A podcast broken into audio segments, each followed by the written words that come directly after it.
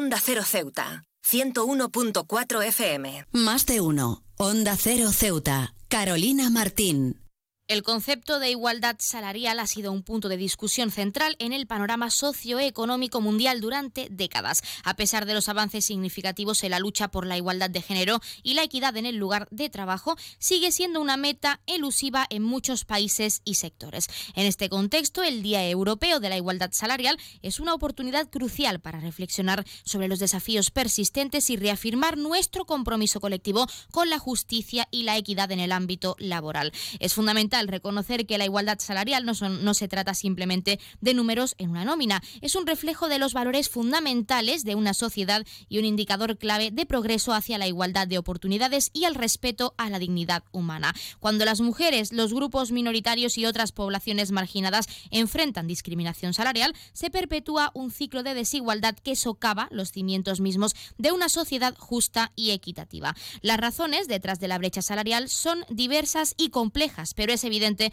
que persisten sesgos sistémicos arraigados en nuestras estructuras laborales y culturales. Desde la subvaloración de ciertos trabajos hasta el acceso igualitario, la falta a oportunidades de desarrollo profesional, hay una multitud de factores que contribuyen a esa disparidad injusta. Además, la discriminación basada en el género, la raza, la edad y otras características personales sigue siendo una realidad preocupante en muchos entornos laborales. Abordar esta brecha salarial requiere un enfoque integral y colaborativo que involucre a gobiernos, empresas, sindicatos y sociedad civil en su conjunto. En primer lugar, necesitamos políticas públicas sólidas que promuevan la transparencia salarial, combatan la discriminación y garanticen la aplicación efectiva de las leyes laborales existentes. Además, las empresas tienen un papel, un papel crucial que desempeñar al adoptar prácticas de contratación y compensación justas, eliminar sesgos inconscientes y crear culturas organizacionales inclusivas que valoren la diversidad.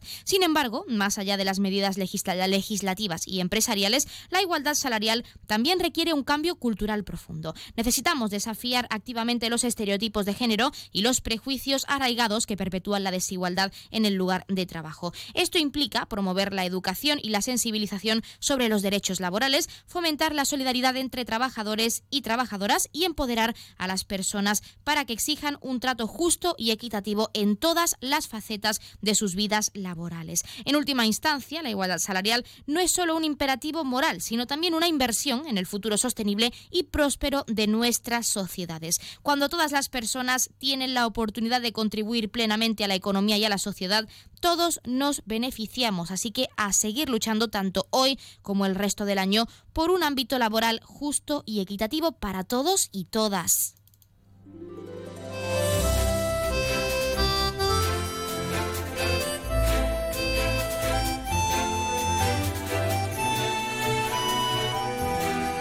Muy buenas tardes. Arrancamos el programa de este jueves 22 de febrero y lo hacemos hablando de la igualdad salarial como meta deseable y cercana para la comodidad de todos y todas. Nosotros arrancamos ya con una nueva edición de nuestro programa Más de Uno Ceuta. Vamos a desconectar como cada día por un rato con un programa que viene cargado de temas interesantes.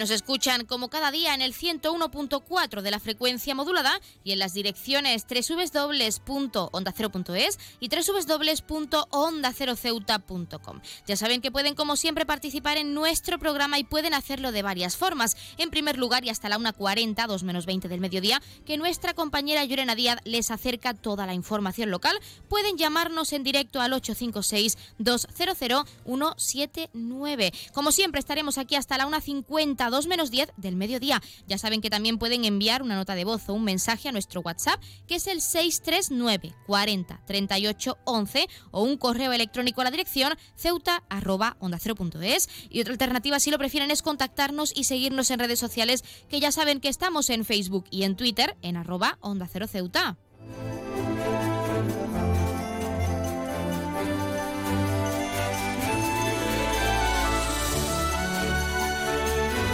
Pueden contarnos si creen que actualmente existe igualdad salarial en todos los ámbitos laborales o si por el contrario creen que queda mucho por hacer, mucho por reivindicar en este sentido. Ya saben que también pueden participar para felicitar a un ser querido que cumpla años, dedicarle una canción o incluso pedirnos su tema favorito para que suene durante unos minutos en nuestro espacio, porque como siempre les decimos, queremos escucharles con nuevas canciones, géneros musicales, experiencias, recetas, anécdotas, así que ya saben que pueden llamarnos, queremos que nos llamen y que nos hagan partícipes de su vida diaria. Anímense y contacten con nosotros.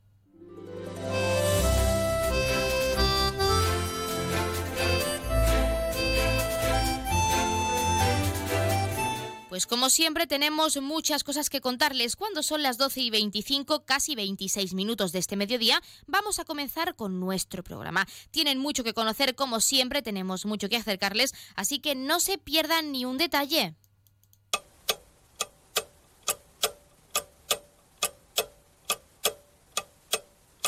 Y arrancamos como siempre conociendo la última hora. La sección del sindicato Tu abandono me puede matar en Ceuta ha denunciado la nueva agresión sufrida por tres funcionarios en la cárcel de Mendizábal, Fuerte Mendizábal, a los que un interno de alta peligrosidad intentó apuñalar durante el servicio en el Departamento de Ingresos. Este sindicato denuncia la gravedad de los hechos y exige, por supuesto, medidas a las administraciones pertinentes.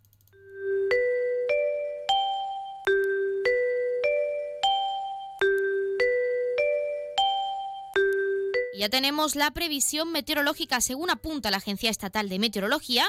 Para la jornada de hoy tendremos cielos parcialmente cubiertos con probabilidad de algún chubasco, temperaturas máximas que alcanzarán los 20 grados y mínimas de 15. Ahora mismo tenemos 19 grados y el viento sopla de poniente.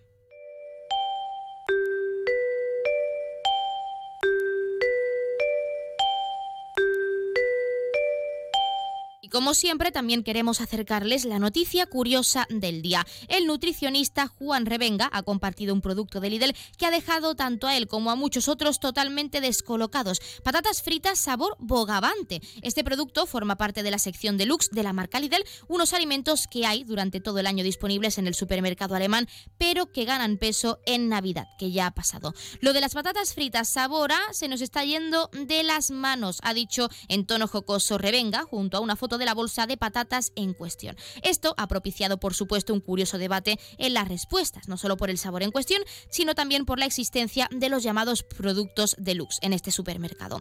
A cualquier cosa le plantas el deluxe y ya puedes multiplicar el precio por dos y en bolsa negra más. Esto último me desconcierta. ¿Qué mecanismo cerebral nos hace pensar que una bolsa negra encierra un artículo de más valor? Ha comentado un usuario en la red social de Elon Musk, eh, de Elon Musk perdón, en X, conocida anteriormente como Twitter. La periodista especializada Laura Caorsi ha visto algo bueno, por lo menos en el empaquetado de la bolsa. Por lo menos ponen sabor a, no todo está perdido. Ese debate interno entre si está bien que hagan este tipo de productos de deluxe perdón, o si por el contrario es una pérdida de tiempo y lo que se pretende es multiplicar el precio sin sentido alguno. Ya saben que pueden contarnos qué opinan ustedes.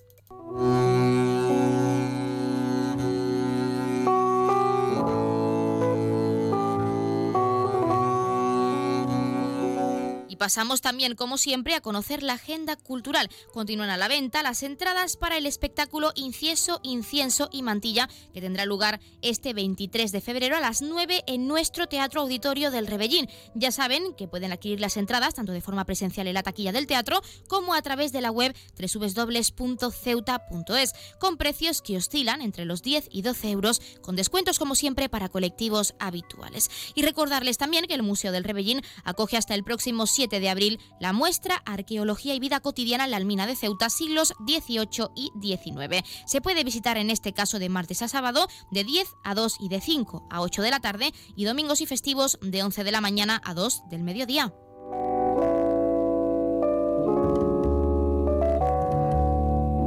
Como Como siempre también contarles qué ocurrió un día como hoy. En 1904 se establece en la Antártida la primera base permanente llamada Orcadas por parte de Argentina. En 1940 es entronizado el nuevo Dalai Lama, Tenzin Gyatso, a los cinco años de edad. En 1944, en el marco de la Segunda Guerra Mundial, aviones estadounidenses bombardean por error las ciudades neerlandesas de Nimega, Arnhem, Sede y Deventer, perdiendo la vida un gran número de civiles por desgracia y niños entre ellos. En 1951, en España, Camilo José Cela publica la novela La Colmena y finalmente, en 1997, se anuncia la clonación con éxito de la oveja Dolly, el primer animal mamífero en ser clonado a partir de una célula adulta.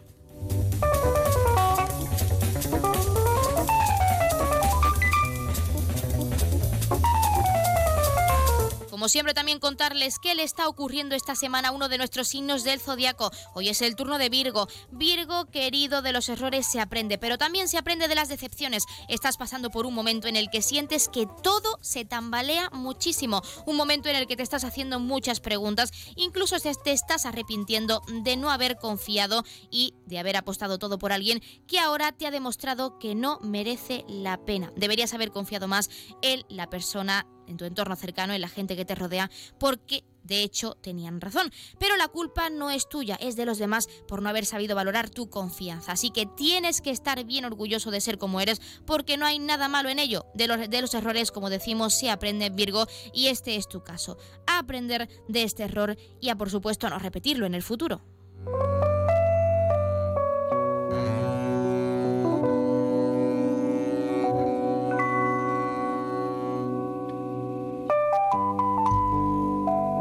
Y hasta mañana, 23 de febrero, y con motivo también del Día Internacional de las Lenguas Maternas, la Fundación Premio Convivencia realiza diversos talleres para dar a conocer la diversidad lingüística existente en nuestra ciudad. Nos lo contaba su coordinador, Ernesto Sáenz de Navarrete, al que por supuesto vamos a escuchar. No se pierdan ni un detalle. Bueno, la novedad de este año es el taller que celebraremos esta tarde y mañana, el taller del Barro a la Tinta, que lo vamos a hacer de la mano de la empresa Arqueolidad, que viene de Madrid, que viene de, trabajar desde el Museo Arqueológico Nacional. Esa es la novedad de este año.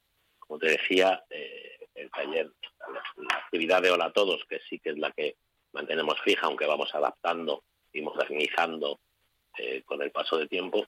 Y este año son esos talleres están destinados a un público entre 12 y 90 años y con lo que buscamos, pues bueno, lógicamente tampoco se trata de que en una tarde vayan a hacer una tesis doctoral, pero sí abrirles los ojos, mostrarles un camino donde puedan ampliar sus conocimientos y adentrarse en este maravilloso mundo. Pues ya lo han escuchado y cuando son las 12 y 32 minutos de este mediodía vamos a entrar de lleno en nuestros contenidos y entrevistas. Como siempre tienen mucho que conocer, tenemos mucho que contarles, así que arrancamos ya con nuestro Más de Uno Ceuta, no se lo pierdan. Más de Uno, Onda Cero Ceuta, Carolina Martín. Atención a todos los cazadores de ofertas.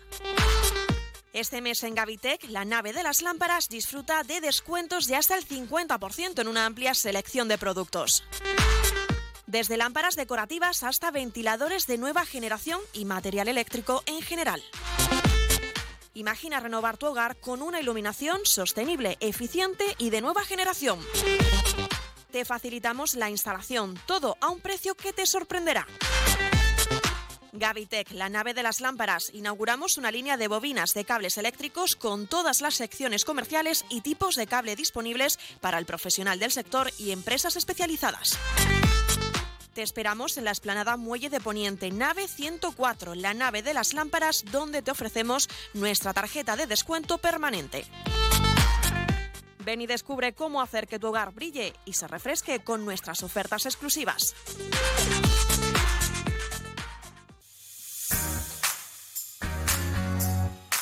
Aguas de Ceuta les recuerda a sus abonados que tienen a su disposición la oficina virtual donde podrán realizar múltiples gestiones, controlar sus facturas, consumos, realizar sugerencias o reclamaciones, modificar la domiciliación bancaria, activar o desactivar la recepción de sus facturas en formato papel.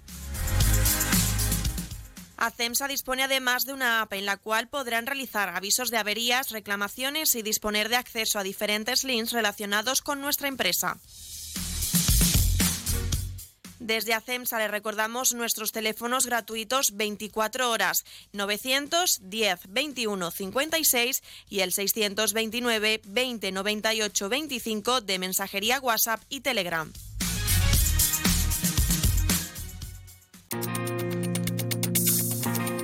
Clínica Septen, Centro de Reconocimiento de Conductores. Promoción especial. Reconocimiento médico para obtención por primera vez de permisos de conducción. Antes 25 euros y ahora 15 euros. Foto incluida. Estamos por las mañanas y por las tardes. Horario de lunes a jueves de 14 a 21 horas y martes, miércoles y viernes de 8 a 15 horas. Teléfono 856 20 14 46. Marina Española 9. Clínica Septen, siempre tú.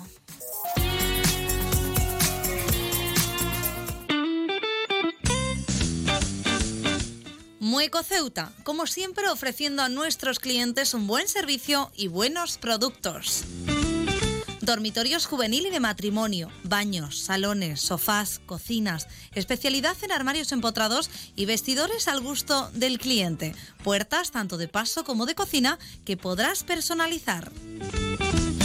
Mueco Ceuta, en ampliación Muelle de Poniente, Avenida Reyes Católicos y Loma Margarita. Mueco Ceuta, nuestro objetivo, la satisfacción de nuestros clientes.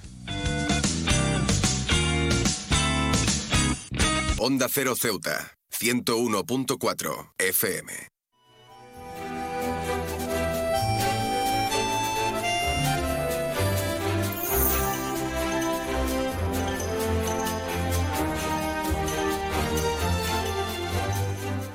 Continuamos con nuestra sección Ceuta Con y en este caso queremos conocer a la banda de rock King Sapo y para ello tenemos a su guitarra que es Andrés Duende. Andrés, muy buenas tardes.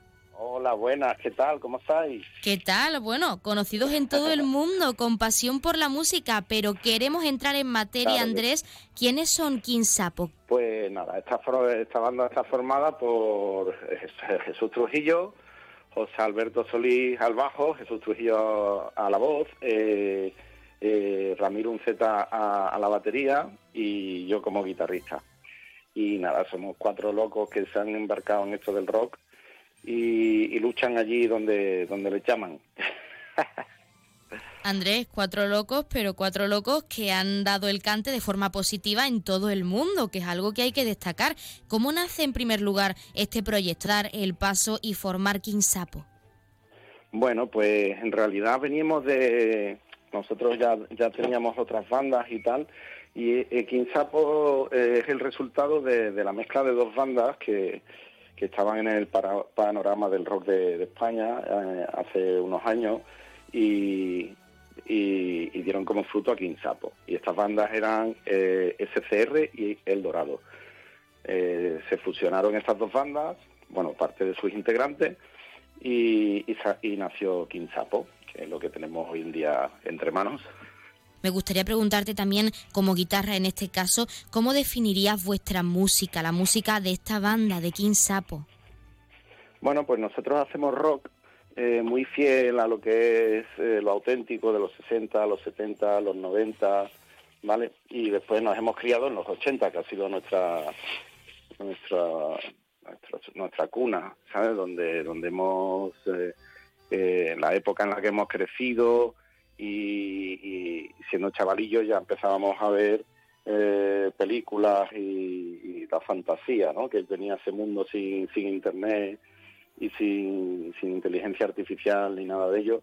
Eh, entonces nos criamos en ese mundo, después eh, en los 90 empezamos a apasionarnos por la música a nivel obsesivo, cada uno por su lado, porque ahí claro no nos conocíamos, pero pero tenemos vidas paralelas en ese sentido, ¿no? Nos, nos obsesionamos todos por la música y, nada, eh, terminamos siendo estudiosos de la música y escarbando eh, cada vez más atrás para, para recabar ahí eh, conocimientos, conocimientos que, son más auténticos, que vienen de, de, de los maestros, ¿no? De, los 60, de los 70, de lo que es el rock. y aquí estamos, intentando hacernos un huequito donde nos dejen. Bueno, de hecho lleváis una gran trayectoria desde que esta banda de rock nació, si no me equivoco, con el año. En 2018 habéis dado gira, habéis estado eh, visitando pues nuestro país, varios puntos de nuestro país y también habéis estado dando el cante, como decimos, a nivel internacional, que es algo muy positivo. ¿Qué supone para vosotros el haber tenido esta gran trayectoria después de un proyecto que nació de una fusión de dos bandas madrileñas? Pues estamos súper contentos, o sea, para nosotros es todo un orgullo poder estar donde estamos, en la situación que estamos, porque hemos trabajado mucho y, todo lo que se nos, se nos valore y tal nos, nos parece pura magia, pura, pura, o sea, es como el resultado, ¿no? Cuando ves a la gente vibrar con, con lo que has trabajado durante toda tu vida, eh, se convierte en un elemento que, le da lógica a tu vida, ¿sabes? Entonces, nada, nosotros estamos súper contentos y después estamos eh, súper orgullosos de que, de, que, de que las canciones y los, y los discos que grabamos cojan su camino solo, lleguen a sitios que no nos esperamos, eh, y como por ejemplo los, los Grammy, ¿no? Que, que nos preseleccionaron para, para entrar en ellos, no nos lo esperábamos y para nosotros fue una gran sorpresa y, y, nada, estuvimos ahí sin, sin buscarlo, pero, pero con todo el orgullo del mundo representando a España. Sí, porque tenemos que incidir en esos premios Grammy, fuisteis preseleccionados, también preguntar cómo sentisteis al ver todo ese trabajo, como tú mismo nos has, nos has comentado, reconocido en unos premios tan importantes y sobre todo también bien acogido por la industria de la música, por la industria musical, que también es una industria bastante compleja. Bueno, pues como te digo, no fue algo buscado, pero sí que fue algo que nos dio mucho orgullo y, la verdad es que, que, para nosotros fue toda una sorpresa. no Ojalá nos hubieran dado algunos. Entramos en dos categorías y, empezamos a soñar con que, mira, igual nos dan un, Grammy, pero nunca ha sido nuestro objetivo. Nuestro objetivo siempre ha sido ir poquito a poco, los escenarios, enfrentándonos a, a cada situación, en cada, en cada lugar y, luchando mucho en la carretera, ¿no? Que al final donde, donde hacemos toda, toda, toda nuestra fuerza, cogiendo la furgoneta, yendo a los sitios, tocando y, y viviendo mil experiencias. Bueno, tenemos que incidir en esa música porque, si no me equivoco, os gusta mezclar el inglés con el español y además detrás de cada música, de cada canción, siempre hay una historia. ¿Cuál es la vuestra? ¿Qué queréis transmitir con estas canciones que, como decimos, mezclan esos dos idiomas universales? Bueno, en principio esto lo hacíamos con nuestra anterior banda, eh, que teníamos Jesús Trujillo y yo, que se llamaba El Dorado, hacíamos canciones en, los dos idiomas. En esta, en Quinsapo, solo estamos dándole al español, aunque el nombre eh, está en inglés y en español, o sea, mitad inglés, mitad español, porque veníamos, como te digo, de una banda donde, donde se grabábamos los discos tanto en español como en inglés. Hacíamos las dos versiones, porque íbamos tocando por toda Europa, por Estados Unidos, Canadá, entonces le dábamos bastante salida. Con King Sapo, como empezó el proyecto que no sabíamos muy bien que iba a salir y tal, cuando quedamos la primera vez, no, no teníamos mucha idea de, si iba a funcionar o no, la mezcla de esas dos bandas. Eh, decidimos ponerle un nombre en inglés y en español, mitad inglés y mitad español, por lo que veníamos recorriendo. Pero realmente Quinsapo ya tiene todas las letras en español. No nos cerramos en un futuro a hacer algo en inglés, pero, pero todas las, letras son en castellano. Y nada, hablan de, nuestras vidas, de, las cosas que vivimos y hay mucha profundidad en los temas. Andrés, también hay que incidir que recientemente habéis estado en nuestra ciudad autónoma, en Ceuta. ¿Por qué decidisteis venir a Ceuta para mostrar vuestra música y sobre todo preguntaros que si repetiríais, si volveríais a venir a esta joya que tenemos en el norte de África para volver a ofrecer un evento pues, para toda la ciudadanía? Pues para nosotros es súper atractivo, ¿eh? Porque, claro, ahí cogemos, eh, nosotros vamos con la furgoneta dentro del ferry y para nosotros es súper atractivo ahí, con pillar el barco, tal, cruzar el, estrecho, eh, ¿sabes? Y sobre todo tocar en la sala Denver, que, nos parece una maravilla de sala y, nos, tratan ahí siempre genial. Entonces, para nosotros es un lujazo venir y, y la verdad es que nos motiva mucho.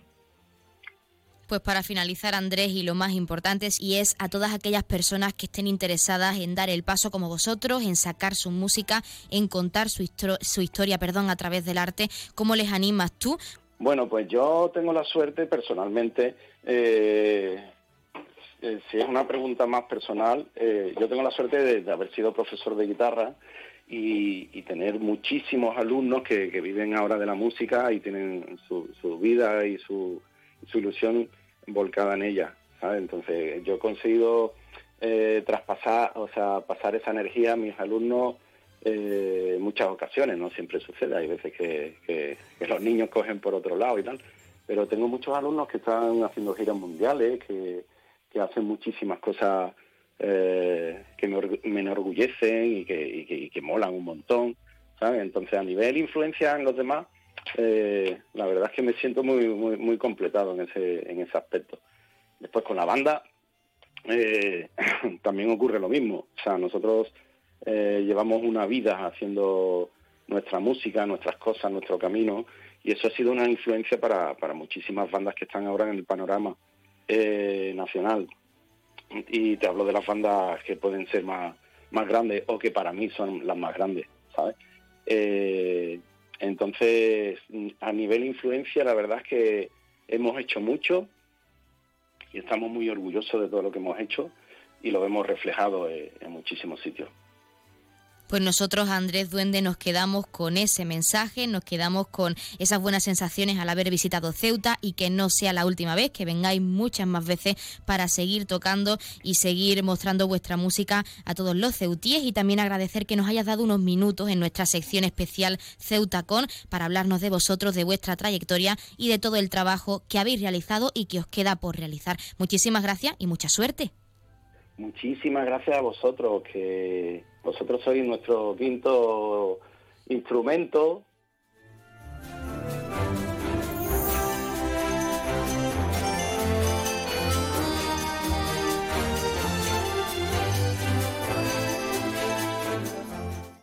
Más de uno. Onda Cero Ceuta. Carolina Martín.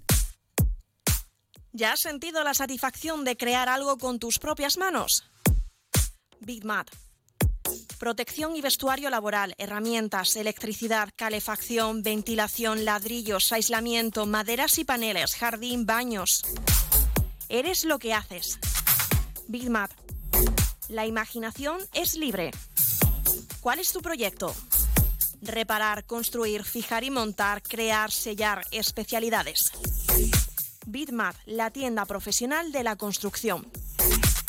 Cementos y materiales de construcción en Ceuta, en Muelle Alfau. Teléfono 956 51 71 17.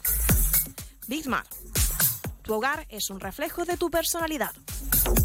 Germán se ha comprado el frigorífico con mayor capacidad del mercado, con sistema de control de temperatura y de humedad, dispensadores de hielo y agua, y con wifi para comprar desde la pantalla integrada.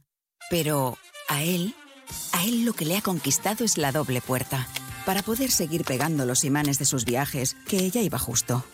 Si coleccionas viajes y bueno, imanes, Carles Lamelo también. Es el destino. Gente viajera.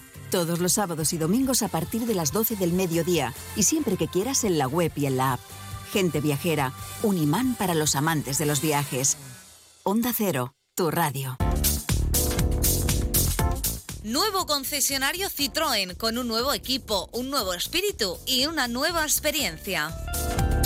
Ahora tu nuevo concesionario oficial Citroën en Ceuta, en Borras y Ballesteros. Preparado para ofrecerte el mejor servicio y la mejor atención en todo momento. Nuevo concesionario oficial y servicio técnico Citroën en Ceuta, en Borras y Ballesteros, Avenida España, número 26.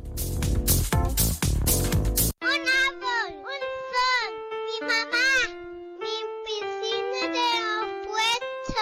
Ahora los impuestos son cosa de niños. Servicios Tributarios de Ceuta se lo pone muy fácil. A partir de ahora podrá pagar sus impuestos a través de la página web tributosceuta.org. Solo necesitará una tarjeta de crédito y la carta de pago que recibió por correo y con un solo clic se ahorrará tiempo, colas y desplazamientos. Recuerde tributosceuta.org. Servicios Tributarios de Ceuta, Ciudad de Ceuta. Nuevo horario de caja de 8 de la mañana a 2 de la tarde. Onda Cero Ceuta. 101.4 FM.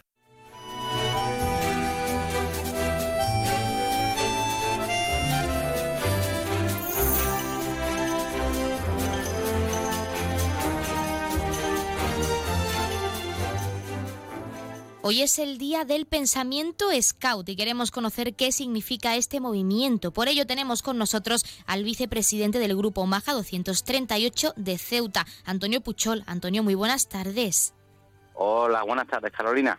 ¿Qué tal? Bueno, para quien no lo sepa, porque hay que entrar en materia, ¿qué se conmemora en el día de hoy exactamente? Bueno, pues hoy es un día importantísimo para el movimiento Scout, es el Día del Pensamiento Scout. ¿Qué quiere decir eso? Es el día en el que nació nuestro eh, nuestro fundador, ¿vale? Eh, Baden Powell y su, también su señora también, Y lo que conmemoramos es eh, el día en el que bueno, todos los scouts del mundo, que somos 50 millones de scouts, eh, pensamos lógicamente en lo que estamos haciendo en el día a día, en el escultismo. Y Antonio, en este caso como vicepresidente y también scout desde hace mucho tiempo, que ahora hablaremos de ello, ¿qué significa ser scout? Porque muchas personas todavía no son conscientes de lo que significa formar parte de este movimiento. Mira, ser scout, eh, nosotros lo decimos muchas veces aquí a nivel local, pero que creo que se puede trasladar a nivel nacional y a nivel internacional es, eh, bueno, ser una buena persona que lo que trata es educar en valores a la juventud y, tratar de cambiar el mundo, ¿no? Cambiar el mundo en el día a día, en nuestra, en nuestro quehacer diario, en la buena acción diaria, todos nuestros scouts de, cada grupo, de cada, de cada organización federal, de cada movimiento scout nacional, lo que trata de hacer es mejorar el mundo cada día con una buena acción diaria y a partir de ahí, pues llámalo, eh, bueno, eh, educarse en valores, crecer en conocimientos, por ejemplo, en el medio ambiente, crecer en conocimientos a nivel social y, bueno, en definitiva, ser una buena persona independientemente de la religión que practique cada uno educarse en valores. Al final es algo esencial en nuestra sociedad, sobre todo, Antonio, para los jóvenes, porque son los educando, que así es como llamamos a los pequeños y pequeñas, a los jóvenes que forman parte de un grupo y a los que los scouters, que somos los monitores, para también entrar en, en contexto, pues ayudamos a dar pasos y avanzar. ¿Qué importancia tiene para ellos el formar parte de este movimiento y educarse en valores como la igualdad, como el respeto, como el cuidado del medio ambiente, entre otros muchos?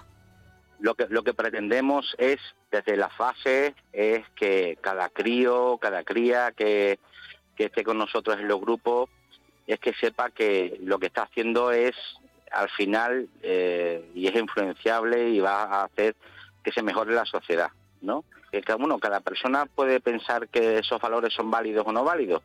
Yo creo que valores como la solidaridad, como eh, la igualdad, como la educación en el medio ambiente, como eh, el ser al final, en definitiva, y mejor persona, creo que son válidos, ¿no? Para cualquier tipo de, esquema o de, perfil social, ¿no? Eh, creo que hacemos un bien, creo que hacemos una buena labor social y que la, respuesta la tenemos en la, en la permanencia que tiene este movimiento desde hace ya más de 100 años, ¿no? Eh, el ser scout es intentar ser mejor persona, educar, como los scouters que somos, los monitores que somos, educar a los pequeños y a las pequeñas en ser mejores personas y que crean una mejor sociedad. Antonio, en tu caso, eres vicepresidente de los Scouts de Ceuta del grupo 238 Omaha, que es el nombre completo, pero también has sido scout durante mucho tiempo. Empezaste desde muy joven dentro de este movimiento y nos gustaría hablar de tu trayectoria. ¿Cómo diste tú el paso y decidiste ser scout y formar parte del escultismo? Sí, pues bueno, como muchísimos scouts en el mundo, eh, empecé porque, bueno, tenía 11 años entonces, en aquel 1986 y un amigo me ha hablado de los scouts. Los scouts en aquel entonces eran un grupo de personas que iban al campo, que hacían construcciones que bueno pues pasaban pasaban noches en el monte que hacían acampadas que tenían una uniformidad y, y, es cierto que seguimos manteniendo ciertos aspectos de aquella época pero se ha ampliado según las necesidades que ha ido avanzando la sociedad hoy en día eh, desde mis inicios por ejemplo bueno yo durante mucho tiempo fui scout en activo me fui a estudiar fuera volví y fui padre y eso fue también un reenganche en el mundo scout. Cuando tu hijo eh, tú lo educas en esos valores y coinciden con tu educación en valores del movimiento scout, pues inicia de nuevo tu trayectoria como scouter.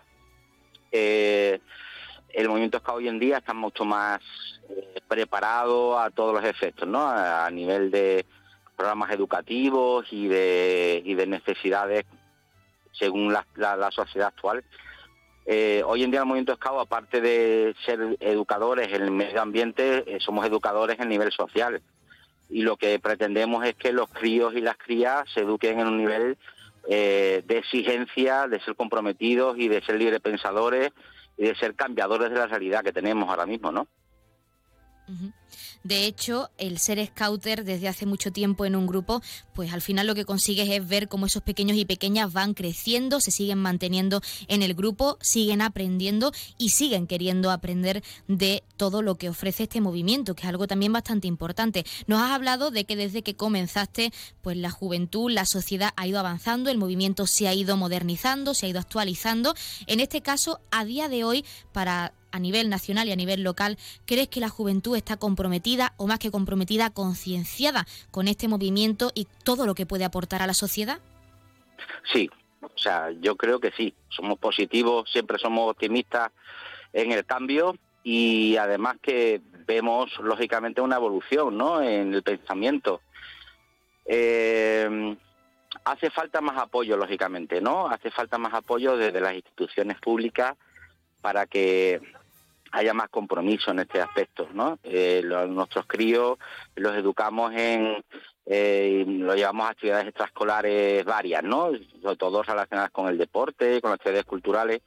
Eh, que un crío eh, un día, yo siempre digo lo mismo, ¿no? A nuestros chavales y nuestras chavalas, que, que un crío pase cierto frío, cierta necesidad en el monte y que se eduque en eso y cuando vuelvan a casa eh, vean esa, esa, esa gratitud ¿no? De, ese hogar, de esa educación que tienen y, y que valoren eso, creo que es importantísimo.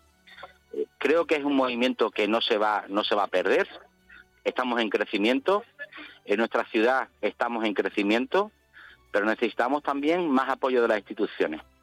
Creo que la sociedad actual necesita de estos movimientos cada vez más para crear una educación en ese tipo de aspectos, ¿no? Eh, nuestros chavales y nuestras chavalas necesitan saber lo que es eh, pasar ciertas situaciones que, que le creen ciertas expectativas de futuro y que, y que crean que, que eso es necesario, ¿no? Pues Antonio Puchol, nosotros nos quedamos con ese mensaje, la importancia de valorar las pequeñas cosas, porque al final el movimiento Scout es eso. Y nosotros desde aquí animamos a toda la ciudadanía, sea Scout o no sea Scout, a conmemorar este día con nosotros y agradecer también que nos hayas dado unos minutos en nuestro programa para hablar de este día, de todo lo que significa ser Scout y por supuesto de tu trayectoria dentro de este movimiento. Muchísimas gracias. Bueno, muchísimas gracias a, a ti por dar esta visibilidad al movimiento. Insisto, hay que darle más visibilidad. Esto es un bien para todos y, animo a toda la sociedad caballa en este aspecto, o sea, a nivel local, en que a sus hijos, pues bueno, pues que se acerquen a nosotros, ¿no? Tenemos unos medios de, comunicación que son muy accesibles para toda la sociedad caballa en, nuestro, ámbito local y animo, insisto, a toda la sociedad que, a que se mueva en este aspecto. Estamos haciendo un bien no estamos haciendo para nada un mal a la sociedad.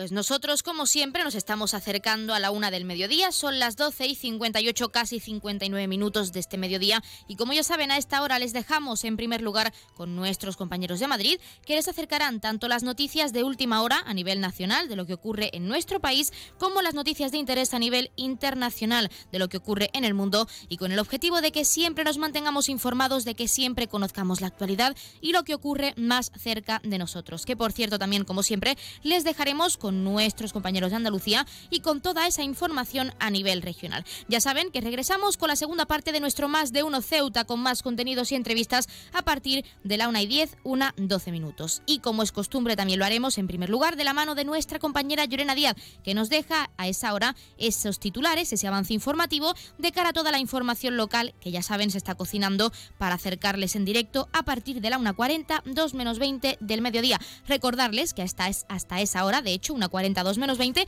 pueden seguir llamando y participando en nuestro programa, llamándonos a nosotros al 856-200-179. Se quedan en la mejor compañía, regresamos enseguida.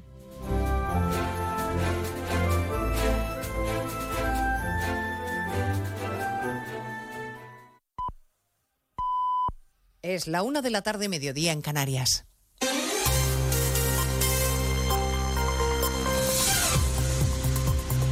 Noticias en Onda Cero. Buenas tardes, avanzamos a esta hora algunos de los asuntos de los que hablaremos con detalle a partir de las 12 en Noticias Mediodía, empezando con el caso de corrupción que ha estallado en Ferraz cuando el Partido Socialista aún se está reponiendo del golpe en las urnas en Galicia. Coldo García, el hombre al que Sánchez confió la custodia de los avales que le devolvieron la Secretaría General del PSOE, la persona de confianza de José Luis Ábalos, que antes de asesor personal del exministro fue portero de discoteca y que llegó a Ferraz de la mano de Santos Cerdán, se ha convertido hoy en una gran molestia para Sánchez. Ministros del gobierno como Pilar Alegría insisten en pedir que se deje trabajar a la justicia y se esfuerzan en poner cuanta más distancia mejor. La vergüenza ¿no? de que personas en los momentos más difíciles de la pandemia pudieran hacer negocio con este tipo de cuestiones y que en fin, la justicia investigue hasta las últimas consecuencias y, y trasladar, como le digo, nuestra máxima colaboración y nuestro trabajo cooperativo con la justicia para que este asunto se resuelva. En el Partido Popular se preguntan hasta dónde conocía Sánchez y si la salida del gobierno de José Luis Ábalos tuvo algo que ver. Núñez Feijo exige al jefe del Ejecutivo que dé la cara y no se esconda, José Ramón Arias. El Partido Popular quiere llegar hasta el final de un caso que considera va a tener mucho recorrido y muchas implicaciones. Núñez Feijóo le pide al presidente del gobierno que diga lo que sabe. Y el presidente del gobierno guarda silencio sobre los hechos e insulta a quienes le pedimos explicaciones. El presidente del gobierno que señaló a todo el mundo por casos archivados en repetidas ocasiones y que quedaron en nada, ahora se esconde y embarra ante una investigación abierta y gravísima. El presidente popular cree que Sánchez España le queda grande y le pide que si quiere destruir el, el PSOE haya él, pero que no se lleve por delante al país. Bueno, los implicados en esta supuesta trama de comisiones ilegales en la compra de mascarillas que habrían ido a parar a los ministerios de Transportes, Interior y a los gobiernos de Canarias y de Baleares han pasado hoy a disposición judicial en la Audiencia Nacional, aunque se han negado a declarar ante Ismael Moreno. Estamos a la espera de saber qué medidas cautelares impone el juez. No los va a mandar a la cárcel en todo caso porque la Fiscalía ha pedido la retirada del pasaporte y comparecencias periódicas. A partir de las 2 de la tarde les contaremos todas las derivadas de este caso de presunta corrupción, incluyendo los modos que se gastaba el asesor de Ábalos, que llegó a amenazar al alcalde de León, al socialista José Antonio Díez, que hoy relataba en más de uno el enorme poder que tenía la mano derecha del ministro. Por supuesto, evidentemente él era su mano derecha, se era reconocido en todos los lugares. Prácticamente era quien hacía de filtro en el ministerio, parece que todo lo que quisieras conseguir en el ministerio tenía que pasar por Coldo y por tanto eh, si Coldo te amenazaba pues era casi una amenaza eh, directa de, de, del propio ministerio, del propio ministro, ¿no? Hablaremos del caso Coldo o del caso Ábalos y les contaremos también el informe definitivo de la Fiscalía sobre la causa del tsunami. Finalmente la teniente fiscal ha ignorado a la mayoría de fiscales, no cree que haya indicios como para atribuirle a Puigdemont un delito de terrorismo, pese a que la mayoría de sus compañeros considera en el Supremo justo lo contrario. La fiscal no cree que haya indicios. Tenemos sentencia del caso Dani Alves, cuatro años y medio de cárcel para el futbolista por agresión sexual. El tribunal considera probado que la víctima no consintió.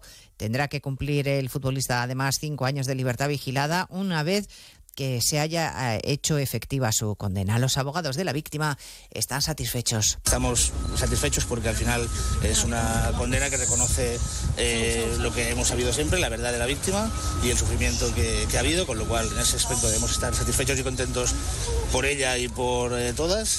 Satisfecha también la ministra de Igualdad, Ana Redondo, que celebra que la ley haya funcionado y también los protocolos. Que han funcionado los protocolos, tanto el protocolo de la propia sala de fiestas como los protocolos eh, en, las distintas instituciones, el, protocolo del ayuntamiento y los protocolos estatales. Es imprescindible la implicación de la sociedad para denunciar en cuanto se produce e intentar prevenir que estas violencias sexuales hacia las mujeres se sigan produciendo. Por lo tanto, creo que los protocolos eh, funcionan y que tenemos que ser eh, muy rigurosos en su aplicación e insistir en mejorarlos y ampliarlos. Y hoy además, después de la tractorada en Madrid, siguen las protestas en Valencia, donde los agricultores quieren bloquear los accesos al puerto, en Zaragoza o también en Algeciras, en cuyo puerto está Alberto Espinosa. Así es, eh, unos 2.000 agricultores de la provincia de Cádiz están en estos momentos en el acceso norte al puerto de Algeciras. Más de 150 agentes de policías y numerosos furgones en unos momentos de tensión porque ha habido varias cargas. Ahora la situación se ha tranquilizado y otro grupo de agricultores intenta cortar la Nacional 340, algo que no está previsto. El objetivo es estar aquí hasta las 6 de la tarde y paralizar la actividad del principal puerto del sistema nacional. Pues en 55 minutos hablamos de todo ello cuando les contemos lo más destacado de la actualidad de esta mañana de jueves 22 de febrero. Elena Gijón, a las 2, Noticias Mediodía. De nuevo, buenos días España. Protagonista, Luis del Olmo. Luis del Olmo era un enamorado de su trabajo. Protagonistas nosotros en acción. Abrió un camino que todos hemos seguido. Le he respetado y le respetaré siempre. Información, opinión, entretenimiento. Para la radio cambiar es más que vivir. Sus principales virtudes yo creo que es sin duda la innovación, la independencia. Una parte de lo que entendemos por radio se la inventó Luis del Olmo. Te agradezco que recuerdes la historia de protagonistas. Una serie documental escrita y dirigida por Diego El mérito es de ustedes, amigos oyentes. Cada lunes, un nuevo capítulo de este podcast en la web y en la app de Onda Cero.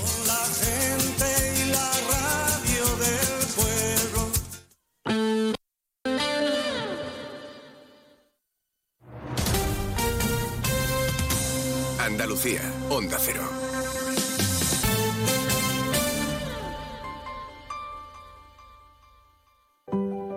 Los andaluces somos líderes en poner el alma en todo, en sacar una sonrisa, en dar siempre la bienvenida. Somos líderes en el arte de sentir, en echarle coraje al día a día, en exigirnos cada vez más.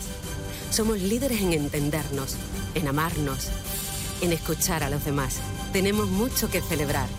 28 de febrero, Día de Andalucía, Junta de Andalucía. Sobre todo, Onda Cero Andalucía. En Onda Cero, Noticias de Andalucía. Jaime Castilla. Buenas tardes, hacemos hasta ahora un repaso de la actualidad de Andalucía de este jueves 22 de, febrero, día en el que el presidente de la Junta, Juanma Moreno, se reúne con la ministra de Transición Ecológica, Teresa Rivera, en San Telmo esta tarde para avanzar en el acuerdo de Doñana tras la polémica sobre el decreto de simplificación de la Junta que finalmente ha modificado el cambio en la ley forestal. Moreno ha dicho antes de entrar a la sesión de control que está abierto al diálogo y sobre todo a impulsarlo mejor para este espacio natural en el Parlamento. Mientras tanto, las preguntas de los partidos se centran precisamente en asuntos como este decreto o en el campo y en Algeciras. Mientras tanto, agricultores y ganaderos bloquean a esta hora el acceso norte al puerto de la ciudad dentro de las movilizaciones convocadas por las principales organizaciones agrarias. Onda Cero Cádiz, Jaime Álvarez. Sí, desde el Ayuntamiento de Algeciras se recomienda a la ciudadanía no hacer uso de los vehículos particulares si no es necesario. Está previsto que haya cortes de tráfico intermitentes hasta las 6 de la tarde. Según la policía local, hay alrededor de 1.500 personas participantes que vienen de todos los puntos de la provincia. Desde la organización alertan que está en juego la alimentación de Europa. En Ceuta, el gobierno de la ciudad autónoma pide la apertura ya de la aduana comercial que Marruecos mantiene cerrada y cuya posición no ha cambiado a pesar de la visita de ayer al rey marroquí por parte del presidente Pedro Sánchez. Onda Cero Ceuta, Yurena Díaz. El gobierno local considera esta cuestión como una asignatura pendiente. La apertura de la aduana comercial podría ser algo fundamental, según la ciudad, para conseguir la plena normalización de la frontera sur de la Unión Europea. En cualquier caso, desde el gobierno local se espera que pronto se puedan resolver las cuestiones técnicas a las que se ha referido Marruecos. Seguimos ahora con el repaso de la actualidad del resto de provincias y lo hacemos por Almería. En Almería, la Policía Nacional de Ejido detiene a una pareja acusada de regentar un prostíbulo donde sometían a mujeres vulnerables en condiciones de esclavitud sexual. De origen extranjero y situación irregular en nuestro país, eran controladas las 24 horas y amenazadas con practicarles rituales maléficos, multarles, quitarles una enorme parte de la recaudación e incluso dormir por turnos en sofás. La propietaria del burdel había colocado en la puerta el eslogan Solo sí es sí. En Córdoba, un hombre de 40 años ha fallecido al caerse de una escalera en una urbanización de la capital. El accidente ha ocurrido poco después de las 11 de esta mañana y al lugar del suceso se han desplazado los servicios de emergencia que solo han podido certificar la muerte de este trabajador. Se trata de la segunda muerte por accidente laboral esta semana en Córdoba después de que un trabajador se electrocutara el pasado martes en Los Blázquez. En Granada, dos montañeros de nacionalidad polaca han sido rescatados esta mañana tras sufrir ayer un accidente en el entorno del Mulacén, en Sierra Nevada, que les impedía andar. Según ha informado la Guardia Civil, los excursionistas, un hombre de 34 años y una mujer de 31, no contaban con los medios adecuados y sufrieron un R15 que les dificultaba continuar el camino. En Huelva, en una operación conjunta entre la Policía Nacional, la Guardia Civil y Vigilancia Aduanera, han logrado incautar 2.800 kilogramos de hachís que ocultaban en embarcaciones de recreo y de uso pesquero. Hay siete personas detenidas. En Jaén, la primera edición de los premios al emprendimiento y al liderazgo femenino reconocerán el talento de mujeres jiennenses que han puesto en marcha su propia iniciativa empresarial. Los galardones se van a entregar el próximo 18 de marzo en la ciudad de Úbeda. En Málaga ha sido detenido un hombre de 43 años por primero maltratar a su perro en la calle y posteriormente golpear a su madre cuando estaba siendo identificado por agentes de la policía local. A uno de ellos también le propinó un golpe en el pecho por lo que tuvo que ser reducido y puesto posteriormente a disposición judicial. Y en Sevilla, el Pleno del Ayuntamiento de la capital ha aprobado un descuento del 80% en el impuesto de construcciones, instalaciones u obras en aquellas actuaciones destinadas a crear pisos turísticos que conlleven la rehabilitación de un edificio protegido. Más noticias de Andalucía a las 2 menos 10, aquí en Onda Cero. Onda Cero. Noticias de Andalucía.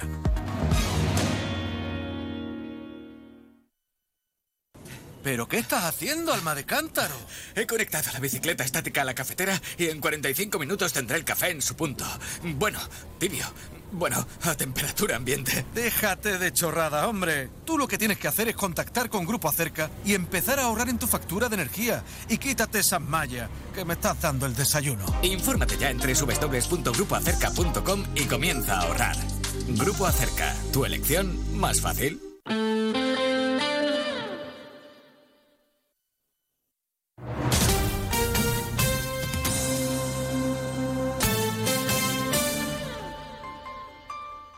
Onda Cero Ceuta, 101.4 FM. Más de uno. Onda Cero Ceuta. Carolina Martín.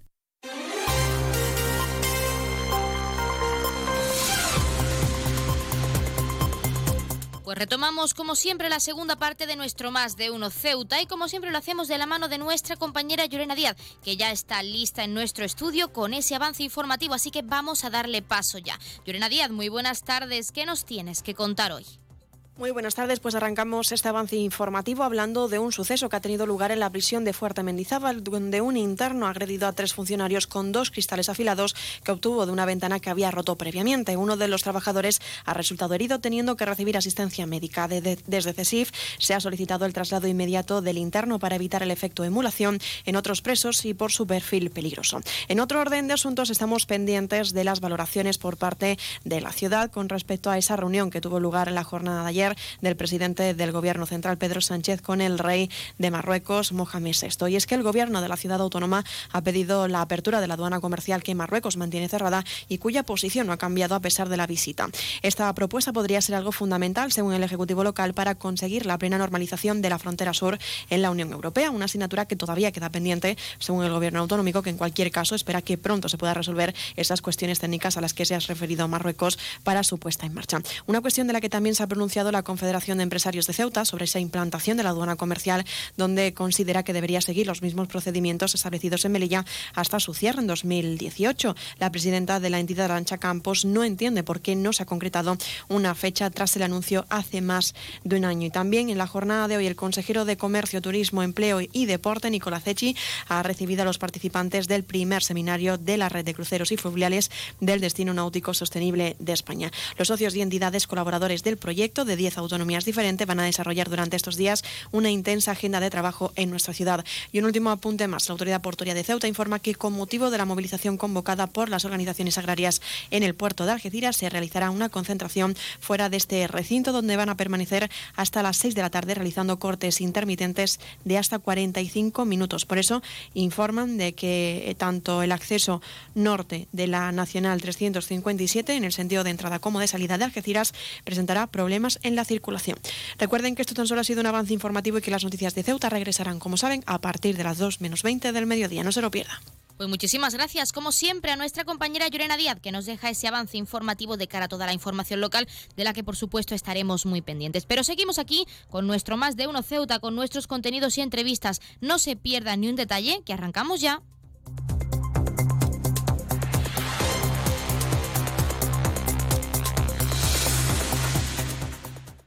Más de uno. Onda Cero Ceuta. Carolina Martín. Es normal pensar que la radio hace mucha compañía, pero nosotros queremos agradecer la compañía que vosotros, los oyentes, hacéis a la radio. Porque cada día sois dos millones. Imagina si tenemos compañía, para rato, para 24 horas de contenido todos los días de la semana. Y no es de extrañar, porque entretenimiento tenemos para aburrir. Bueno, para eso justamente, ¿no? Yo dejaba esta sección para divino. Estamos aquí para que el trayecto de vuelta a casa se os haga familiar, para que tengáis excusa para salir a correr, para que ese vuelo de varias horas se os pase volando y para que no dormir sea un sueño. Onda Cero, tu radio. Onda Cero Ceuta. 101.4 FM.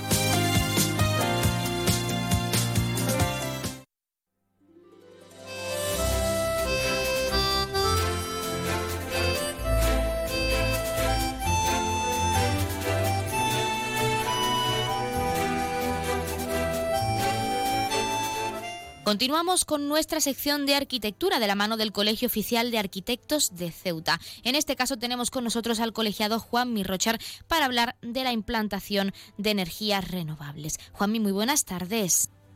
Hola, buenas tardes, Carolina. ¿Qué tal? Bueno, en primer lugar, ¿qué tipo de instalaciones existen o cuáles son las más idóneas para el uso en edificios residenciales? Bueno, a ver, para, para empezar, para que los edificios sean energéticamente eficientes, lo principal es la envolvente térmica, serían las fachadas, carpintería exteriores, la cubierta, del tema que ya hablaron compañeros míos hace unos meses. Y las instalaciones serían ese complemento perfecto a, todo este sistema. Hoy en día, pues hay un gran amalgama de, de distintas tecnologías para la generación de energía mediante energía renovable, como pueden ser eh, la energía solar fotovoltaica, que produce energía eléctrica o la aerotermia que te produce calor, eh, o calor o frío. Eh, sirve para agua caliente sanitaria o sirve también para climatizar. Eh, en la sociedad en general creo, y en esto tan particular, que hay cierta reticencia a este tipo de, instalaciones por diversos motivos. también por confundir un poquito esos captadores solares, que también son de energía renovable, que producen la energía del sol, la convierten en calor, ¿no? Para agua caliente por la mala experiencia que ha habido, según la experiencia de amigos, familiares, clientes, eh, por el mal funcionamiento debido a un mal mantenimiento. Que la gente tiene como una cierta concepción de que los edificios pues son para siempre y las instalaciones también, eh, a diferencia de otros objetos cotidianos, como puede ser un coche, un ordenador, un móvil, que si están acostumbrados a cambiarlo, a, revisarlo, ¿no? a, mantenerlo, pues la gente en ese tipo de, de cosas no. Y por eso yo creo que eso el Ceuta al menos cuesta un poquito hasta que vean que el vecino de al lado si, si lo hace y si le funciona. Porque si te digo que poniendo seis plaquitas solares de, energía eh, eléctrica en tu vivienda puede pasar de 200 euros de factura de luz, pasa a 24, ahí ya sí cambia la cosa un poquito y, y convence ¿no? a la gente porque lo demuestras con números, ya fuera de todo el tema de cambio climático o de otras cosas que ya están un poquito de, cansado de hablar de porque se meten un cazador en todas las conversaciones. Juanmi, centrándonos en este caso en la energía solar fotovoltaica, ¿cuáles dirías que son los beneficios de implementarla en los edificios, en nuestra sociedad? Pues contribuye significativamente a la reducción de, la dependencia de, la electricidad de la red. Eh, al tener tu propia producción de, energía ya no eres dependiente de, ya eres una persona autónoma en ese sentido de, que puede haber un corte de luz o que los, precios se disparen como han pasado recientemente y siguen todavía altos y a ti que esas cosas no te afecten, vivir de esa forma más autónomo. Además de bueno, disminuir la huella de carbono, disminuir la contaminación que produce esa generación de energía con otros sistemas y sobre todo pues a nivel económico para, para cualquier familia pues estar produciendo energía sostenible y de forma autónoma y a coste cero. También nos gustaría saber eh, cómo afecta la implementación de la aerotermia en la producción de agua caliente y climatización en edificios, porque al final todo está relacionado en este caso. Sí, eh, a ver, la aerotermia realmente no es una, no, o sea, no se considera una energía renovable, no, no es un sistema de energía renovable, pero sí se le considera como tal debido a que el consumo, por hacer un ejemplo que se entienda, eh, un termoeléctrico que podemos tener cualquiera en casa para producir 4 kilovatios en forma de calor necesita 4 kilovatios de electricidad, por lo tanto estás pagando y, bueno, y consumiendo 4 kilovatios de, sistema eléctrico. Este sistema de aerotermia eh, te hace que para producir esos 4 kilovatios de calor utilizas uno. Entonces, eh, se considera, de hecho en el código técnico eh, de la edificación se considera como una energía renovable por el poco, por el bajo, por el bajo consumo que tiene estas máquinas.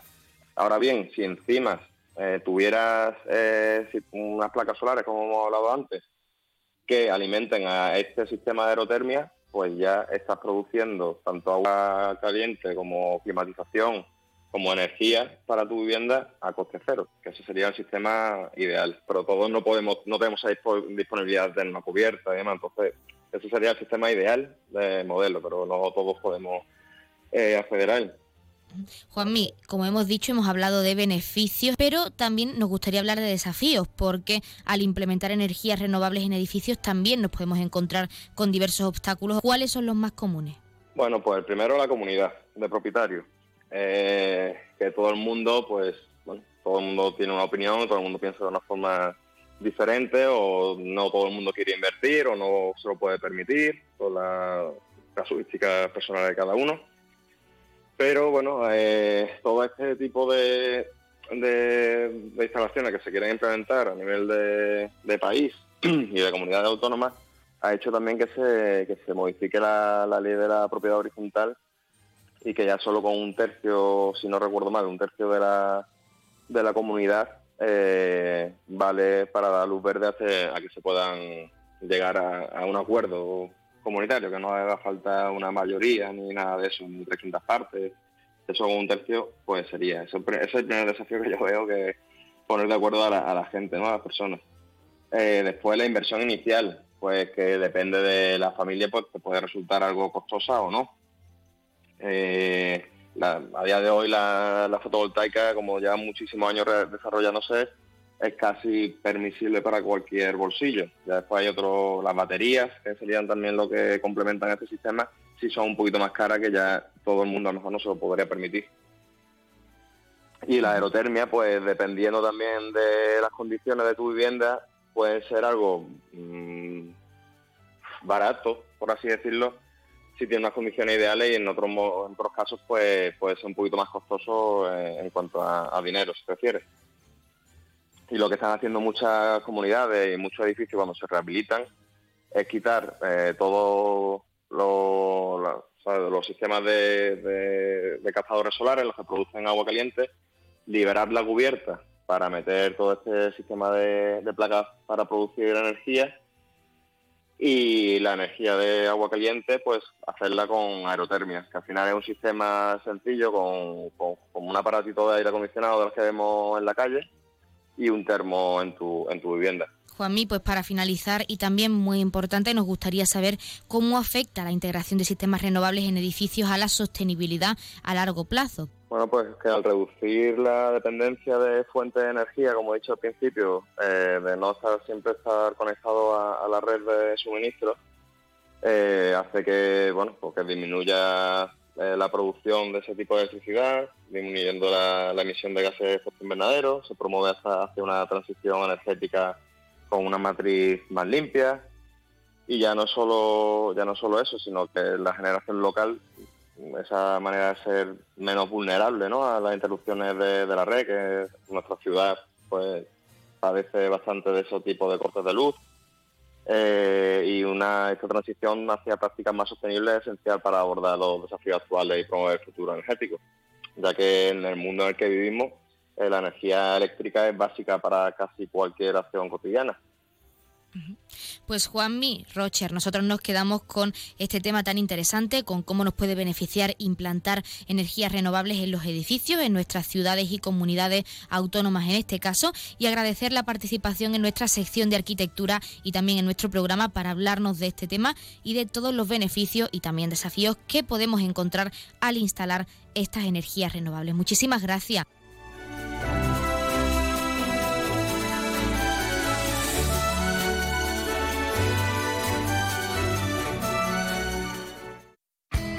En CESIF, la Central Sindical Independiente y de Funcionarios, todo lo que hacemos es gracias a ti. Porque con tu confianza y apoyo, tú lo haces posible. CESIF es otra clase de sindicato. Independiente y profesional, transparente y cercano. Sindicato más representativo en las administraciones públicas de España y en muchas empresas privadas. Sea cual sea tu profesión, en la función pública o en la empresa privada, CESIF es tu sindicato. Vota CESIF. Defiende tu trabajo. Pues como siempre han escuchado las palabras del sindicato CESIF, uno de nuestros colaboradores. Y como siempre ya tenemos al otro lado de la línea esa asamblea territorial de Cruz Roja con ese sorteo en directo como es costumbre. Así que vamos a darles paso ya. Asamblea Territorial de Cruz Roja, muy buenas tardes. Buenas tardes. A continuación le ofrecemos el sorteo correspondiente al día de hoy, 22 de febrero, cuando usted quiera.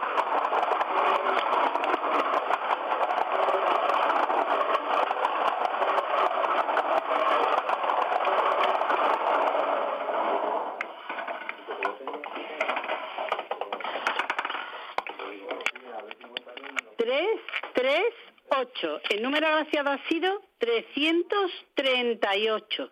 Felicitación a los ganadores desde Cruz Rojo. Un cordial saludo y hasta mañana.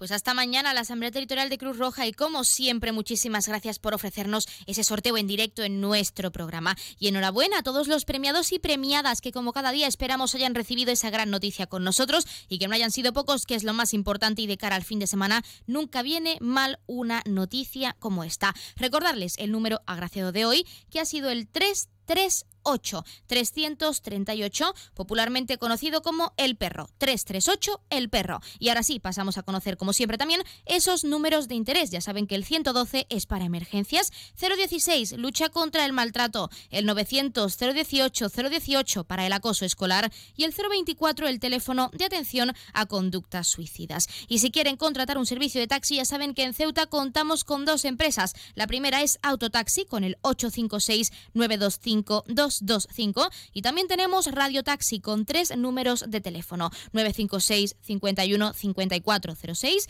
956 51 5407 y 956 51 5408. 8 ha sido el último número añadido a su página web. Repito, 956-515408. También, como es costumbre, acercarles las farmacias de guardia disponibles para hoy, jueves 22 de febrero. Horario diurno tendremos disponibles la farmacia de Guindos en la calle Real número 61A y la farmacia Almadraba en la avenida Martínez Catena 44 en Colonia Romeu. Y en horario nocturno, como siempre, tendremos disponibles esa farmacia de confianza, la farmacia Puya, situada en la calle Teniente Coronel Gautier, número 10, en la barriada de San José. Como siempre, hemos acercado números de interés y farmacias de guardia y como es costumbre, no puede ser de otra forma, vamos a dejarles con algo de música para para que desconecten, para que se relajen con nosotros y retomamos enseguida la recta final de nuestro más de uno Ceuta. No se pierdan, que todavía tenemos mucho que contarles, así que no se vayan aún. Les dejamos con algo de música y regresamos en unos minutos.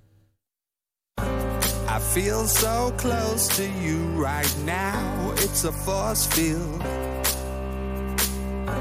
I wear my heart up my sleeve like a big deal. Your love pours down on me, surround me like a waterfall. And there's no stopping us right now. I feel so close to you right now.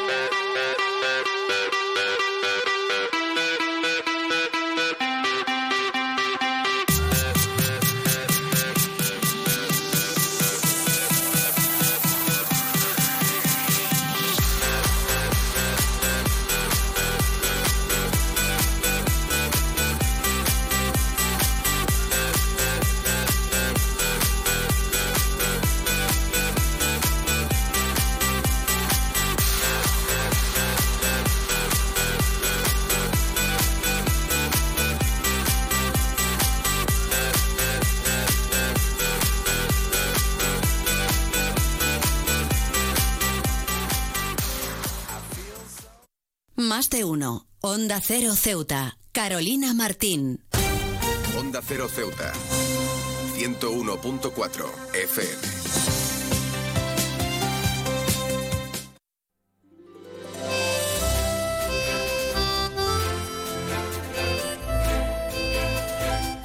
Continuamos con nuestra sección de barriadas donde conocemos las necesidades de los puntos clave de nuestra ciudad. En este caso tenemos con nosotros a Gabriel Cano, presidente de la Asociación de Vecinos de Juan 23. Gabriel, muy buenas tardes.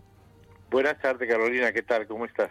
¿Qué tal? Bueno, hablamos de un tema en primer lugar que preocupa a todos los vecinos y vecinas y es la obra de ese polideportivo y local social. ¿Cuál es la situación actual, Gabriel? Pues la situación actual está todavía que no hay nada. Vamos, hay, hay, ha construido algo, pero que para los vecinos poder disfrutar no tienen todavía nada. Después de más de cinco años de, esto y de, que nos derribaran las instalaciones que había, pues seguimos todavía sin poder tener ninguna actividad lúdica aquí en la, en la barriada.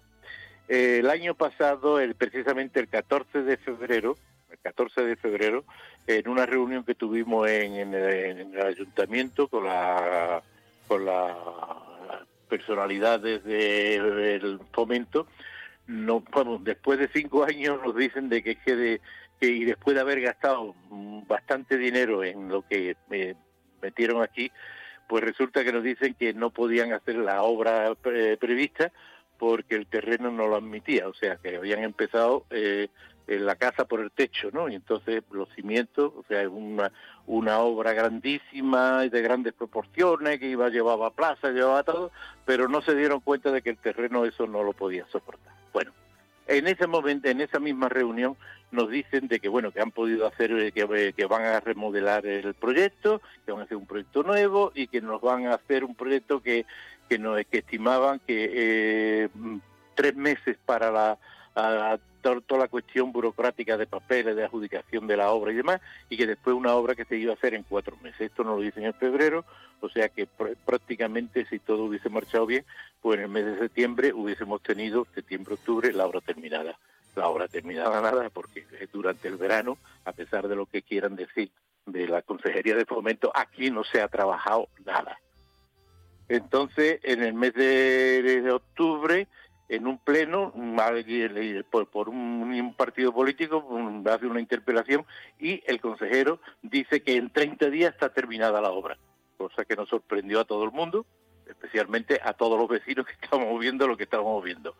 En el mes de noviembre, ante otra nueva interpelación de un partido político, pues resulta que el señor habiendo transcurrido 30 días, el señor consejero sigue diciendo de que en 30 días está terminado.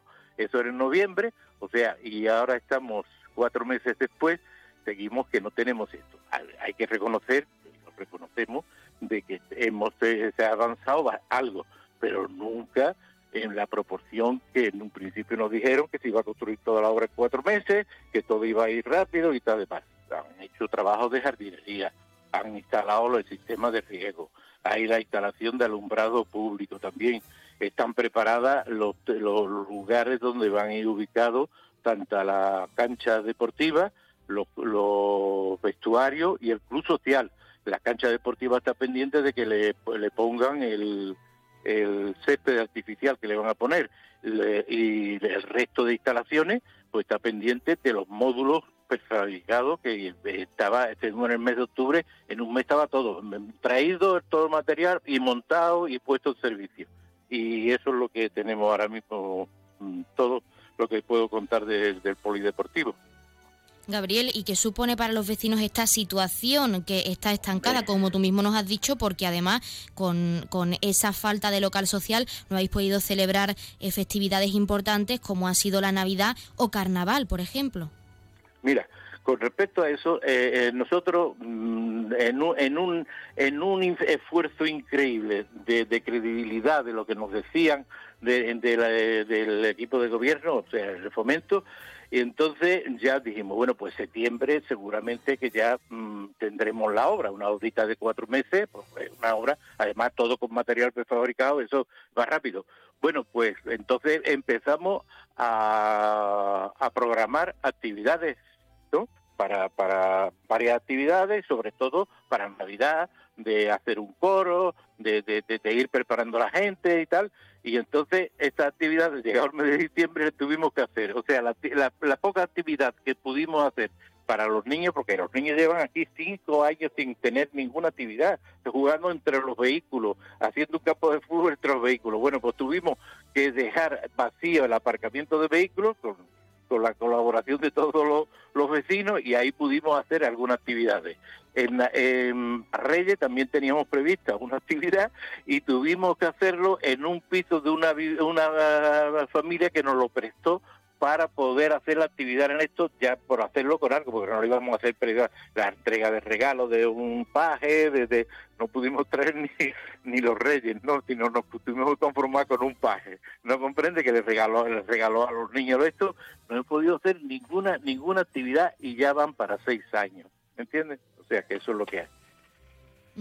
También nos gustaría hablar de otro tema que afecta a toda la barriada, Gabriel, y es el crimen de Vanessa Martín, porque sabemos que Juan 23 no olvida, fue una vecina asesinada hace ya cinco años, si no me equivoco, y nos gustaría preguntarte también qué supone este suceso para todos vosotros y vosotras como vecinos de la barriada. Pues nada, que todo el mundo, eh, el gran pesar y el gran decepción que tenemos y el dolor que tienen todos los vecinos de aquí de la barriada, pues es inmenso e imposible de poder decirlo ni, ni transmitirlo, ¿no? Eh, transmitirlo. Pero lamentablemente va pasando el tiempo y no hay nuevas, vamos, que yo sepa, no hay nuevas noticias. Yo me imagino que si hay alguna noticia será un poco reservado y se lo darán a los familiares y estos pues tendrán también la cosa de decir decirlo o no comentarlo no comprende las nuevas noticias de este, de este lamentable eh, caso comprendemos yo por lo menos comprendo que las personas que están inmersos eh, y, siguen trabajando le queda no no pueden cuando no dan algunas cosas y esto es mejor cuanto menos noticias se dé que no sean de totalmente ciertas sino que sean se puedan especular con ellas pues eh, yo creo que es bueno no y siguen trabajando y solo le queda y solo a los vecinos y a todos eh, los vecinos de aquí de la barriada lo único que queda es la esperanza de que algún día se pueda aclarar el mismo y, y el culpable o los culpables se le pueda aplicar todo el peso de la ley. Pero vamos ya he visto que ese padre ese padre se murió sin, sin, poder saber nada de qué es lo que le pasó a su hija. Y así está por el resto de, los- de la familia y así está el resto de los vecinos de que de el día a día y, pero que no se puede hacer nada. Y ya digo que yo creo que lo más positivo es dejar que las personas que están inmersas en ese problema trabajen y trabajen y ese algún día con la esperanza de que algún día podamos decir pues estos son los culpables este- y que eh, se le aplique todo el peso de la ley es lo único que te puedo contar sobre ese tema este lamentable tema ¿no? Pues Gabriel Cano, presidente de la Asociación de Vecinos de Juan 23, nosotros como siempre estaremos muy pendientes de si la barriada Juan 23 vuelve a manifestarse o alzar la voz por Vanessa Martí y también de esas obras. Muchísimas gracias también, como siempre, por darnos unos minutos en nuestra sección de barriadas y en nuestro programa para hablar de todo esto que al final afecta a todos los vecinos y vecinas y que tengáis muchísima suerte. Muchas gracias, Carolina. Esperemos que todos los tus buenos deseos que nos acaba de decir se lleven a efecto y podamos disfrutar tanto del, del, polideportivo y el local social como que se pueda aclarar el tema de Vanessa.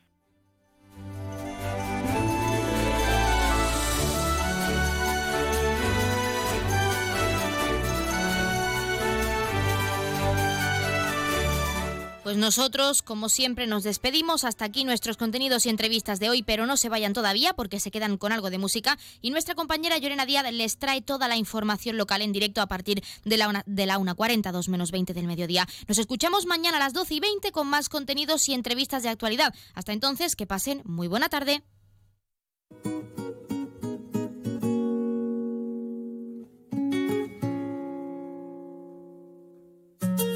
Estaba vestido de habanero.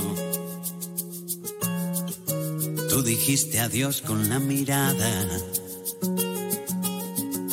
Mientras que sonaba un tal Romeo en un balcón de la vieja Habana. No hay nada más perro que el amor. Porque muerde siempre antes que ladra. Me latió tan fuerte el corazón. Me dijiste ven desde la barra. Y yo te dije, niña, te invito a un mojito. Tú me dejaste clarito que la cosa no iba así. Oye, la cosa no va así. Y fue entonces cuando le pedí a la Virgen de la caridad del pobre que intercediera por mí. Repente tú cambiaste de semblante, me empezaste a ver galante. Yo te dije, eres mi actriz. Onda Cero Ceuta, 101.4 FM. Noticias, Onda Cero Ceuta, Llurena Díaz. Muy buenas tardes, son las 2 menos 20 del mediodía de este jueves 22 de febrero. Llega la hora de noticias de nuestra ciudad, es la hora de noticias en Onda Cero.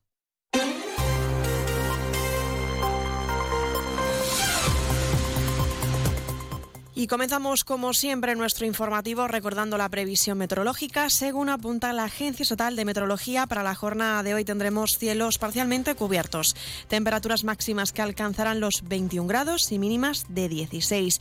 Ahora mismo tenemos 20 grados y el viento en la ciudad sopla de poniente. Servicios informativos en Onda Cero Ceuta. Pues arrancamos nuestro informativo hablando de un suceso que ha tenido lugar en la prisión de Fuerte Mendizábal, donde un interno ha agredido a tres funcionarios con dos cristales afilados que obtuvo de una ventana que había roto previamente. Uno de los trabajadores ha resultado herido, teniendo que recibir asistencia médica. Desde CESIP se ha solicitado el traslado inmediato del interno para evitar el efecto emulación en otros presos y por su perfil peligroso, han trasladado en su comunicado. Y sobre esta cuestión, Vox va a instar al Pleno a exigir a Madrid la reforma inmediata que permita a los funcionarios de prisiones ser agentes de la autoridad. Del mismo modo, la diputada Teresa López condena la agresión a estos funcionarios. La iniciativa registrada la semana pasada eh, persigue solventar de una vez las reiteradas paralizaciones a las que se ha visto sometida la aprobación de la modificación del artículo 80 de la Ley Orgánica de Instituciones Penitenciarias, que ya se debería haber debatido en el Senado tras aprobar el Congreso esta iniciativa en marzo de 2022. Todos los sindicatos tienen como prioridad, tras años de reclamaciones en el mismo sentido, que los funcionarios de instituciones penitenciarias sean reconocidos por ley agentes de la autoridad. Es lamentable que en numerosas ocasiones denuncian las agresiones que sufren estos profesores, mientras el Ministerio del Interior los mantiene en el más absoluto olvido Y seguimos con otros asuntos. El presidente del gobierno, Pedro Sánchez, se reunía finalmente con el rey de Marruecos, Mohamed VI, en su visita al país alawita. Un encuentro en el que se han tratado varias cuestiones que afectan a Ceuta. Según ha asegurado Sánchez, los trabajos por parte de España para la apertura de la aduana comercial de Ceuta y Melilla están listos, pese a que Marruecos no ha establecido aún fecha por cuestiones técnicas, pero el presidente del gobierno advierte que pronto se fijará una fecha. Por la parte española ya todas las tareas están hechas eh, y efectivamente ha sido una de las cuestiones que hemos tratado en nuestra reunión con eh, el gobierno de, Marruecos. Eh, hemos quedado en que pronto va a haber una reunión entre ambos gobiernos ya para clarificar cuál va a ser la normativa de aduanas y, y, espero que pronto podamos ya tener avances significativos en esta, en esta cuestión. El gobierno de la ciudad autónoma ha pedido la apertura de la aduana comercial que Marruecos mantiene cerrada, como saben, y cuya posición no ha cambiado a pesar de la visita del presidente del gobierno central, Pedro Sánchez. Esta propuesta podría ser algo fundamental, según ha dicho el Ejecutivo local, para conseguir la plena normalización de la frontera sur de la Unión Europea. Una asignatura todavía pendiente, según el gobierno autonómico, que en cualquier caso espera que pronto se pueda resolver esas cuestiones técnicas a las que se ha referido Marruecos para su puesta en marcha. Para la Confederación de Empresarios, la implantación de la aduana comercial en Ceuta debería seguir, dice, los mismos procedimientos establecidos en Melilla hasta su cierre, que fue en 2018. La presidenta de la entidad, Arancha Campos, no entiende por qué no se ha concretado una fecha tras su anuncio hace más de un año. Nos extraña que no se haya exigido una fecha concreta para finalización de esos preparativos, que en definitiva ya desde el año 2018, bueno, desde antes del 2018 esos preparativos estaban mm, implantados en la aduana de Melilla, con lo cual desde nuestro punto de vista solo hay que mm, implantar lo que se hacía hasta el 2018 en Melilla, en Ceuta, y volver a implantarlo en, en Melilla. No entendemos la dilación y no entendemos que el Gobierno de España no haya requerido de una fecha concreta. Otra cuestión importante para la Confederación de Empresarios es el régimen de pasajeros, una cuestión que según Campos no se ha tratado en esta negociación y no se cumple en la frontera de la ciudad autónoma. Esto beneficiaría, dice, al turista marroquí que viene a Ceuta a hacer sus compras. Eh, ahora mismo ese régimen que se cumple en todas las fronteras eh, de Marruecos con, el resto de la Unión Europea y, en sus aeropuertos no se está cumpliendo en la aduana de la frontera de Ceuta. Y, y, bueno, eso nos preocupa, nos preocupa que no se haya preguntado sobre esta cuestión a la hora de, negociar y de, re, de, reeditar todos estos acuerdos con Marruecos. Y este jueves el consejero de Comercio, Turismo, Empleo y Deporte, Nicolás Echi, ha recibido a los participantes del primer seminario de la red de cruceros y fluviales de los destinos náuticos sostenibles de España. Los socios y entidades colaboradoras del proyecto de 10 autonomías diferentes van a desarrollar durante estos días una intensa agenda de trabajo. El objetivo principal de la red es que funcione como interlocutor a nivel nacional para planificar el desarrollo de los destinos náuticos con una oferta estandarizada de cruceros costeros y fluviales. También ha participado el el presidente ejecutivo de la Asociación Gallega de Actividades Náuticas, AGAN, José Manuel Fernández. Ya que tenemos la suerte de tener un puerto deportivo en el mismo centro de la ciudad, que no pasa en todos los sitios del mundo, y la nueva propiedad irá desarrollando un proyecto del puerto deportivo muy importante y nosotros con ello apoyaremos todo lo que es el turismo náutico. Lo que nosotros queremos es que los, los integrantes, los promotores, los, las empresas que van a colaborar en esto, que digamos que la riqueza quede aquí, que lo mueva en pequeñas cantidades, pero que se mueva en el destino. ¿no?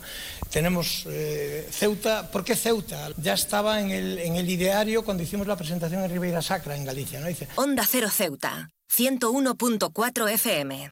Más noticias en Onda Cero. La autoridad portuaria de Ceuta ha informado que con motivo de la movilización convocada por las organizaciones agrarias en el puerto de Algeciras, que se va a realizar, se está realizando una concentración fuera del recinto portuario, van a permanecer concentrados hasta las 6 de la tarde, realizando cortes intermitentes de hasta 45 minutos.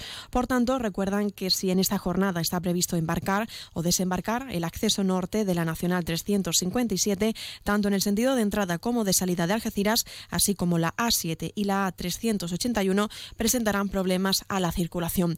Y un apunte más, los trabajadores de la Sociedad Municipal Angevicesa, adscrita a la Consejería de Medio Ambiente y Servicios Urbanos del Gobierno, han elegido a sus representantes sindicales. Comisiones Obreras ha ganado las elecciones parciales en Angevicesa con casi el 70% de los votos, ha obtenido 197, seguido de CESIF con 38, UGT con 35 y CGT con 28.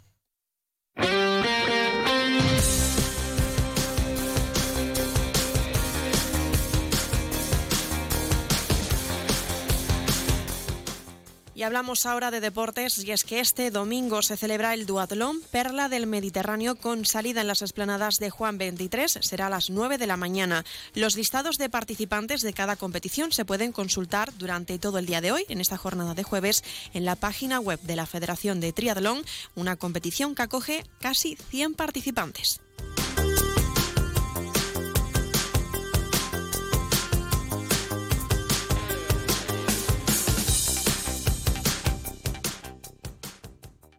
Noticias. Onda Cero Ceuta. Llurena Díaz.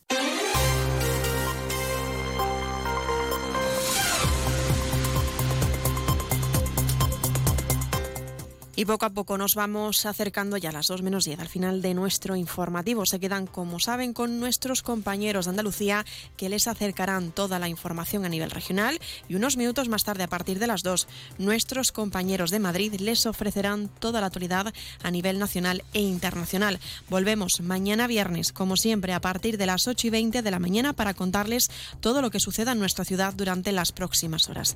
También aprovecho antes de la despedida para recordarles que pueden seguir toda la actualidad de Ceuta, todas las noticias de la ciudad a través de nuestras redes sociales, tanto en Facebook como en Twitter en arroba Onda Cero Ceuta. También recordarles la previsión meteorológica que nos acompañará en el día de hoy. Tendremos cielos parcialmente cubiertos, temperaturas máximas que alcanzarán los 21 grados y mínimas de 16. Recordarles que el viento en la ciudad sopla de poniente. Hasta aquí nuestro, nuestro informativo del mediodía. Que sean felices y hasta mañana.